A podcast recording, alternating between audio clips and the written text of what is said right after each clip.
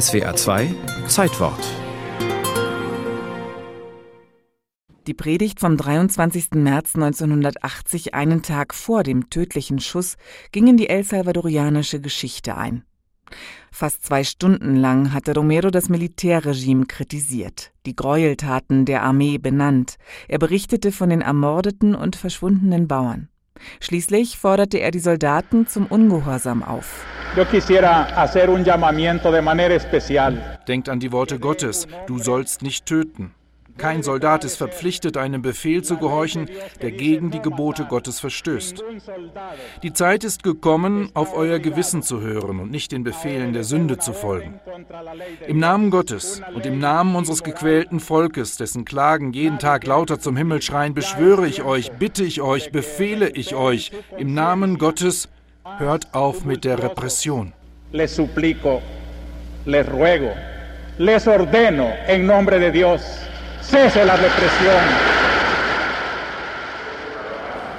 Ich bitte und befehle euch im Namen Gottes, hört auf, das Volk zu unterdrücken, rief Erzbischof Oscar Romero in seiner vorletzten Predigt den Soldaten zu. Im Gottesdienst einen Tag später, als er gerade Hostie und Kelch hob, traf ihn die Kugel eines Scharfschützen mitten in die Brust. Beauftragt hatte den Killer das Militärregime, das in El Salvador mit Unterstützung der US-Regierung herrschte. Die Idee stammte von Roberto D'Aubusson, dem Befehlshaber der Todesschwadronen. Ausgerechnet D'Aubussons Schwester Marisa Martinez leitet heute die Romero Stiftung in San Salvador. Durch die Familie sei damals ein Riss gegangen, sagt sie. Marisa verehrte den Erzbischof, ihr Bruder hasste ihn.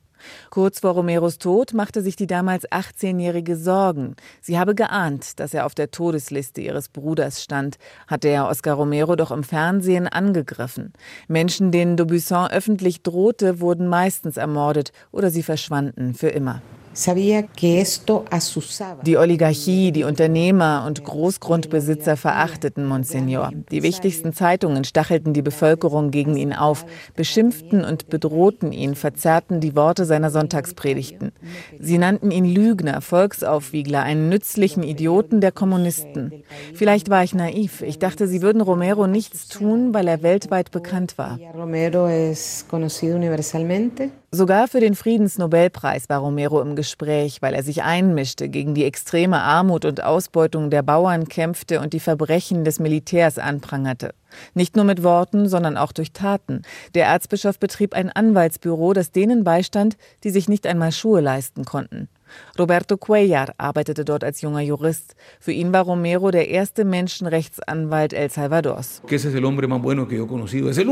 Schon für meinen Vater war Romero der beste Mensch, den er kannte. Ein Bischof, der sein Haus den Armen öffnete, ihnen Zuflucht bot, denen mit Essen und Medikamenten half, die unter menschenunwürdigen Bedingungen in der Kaffeeernte arbeiteten.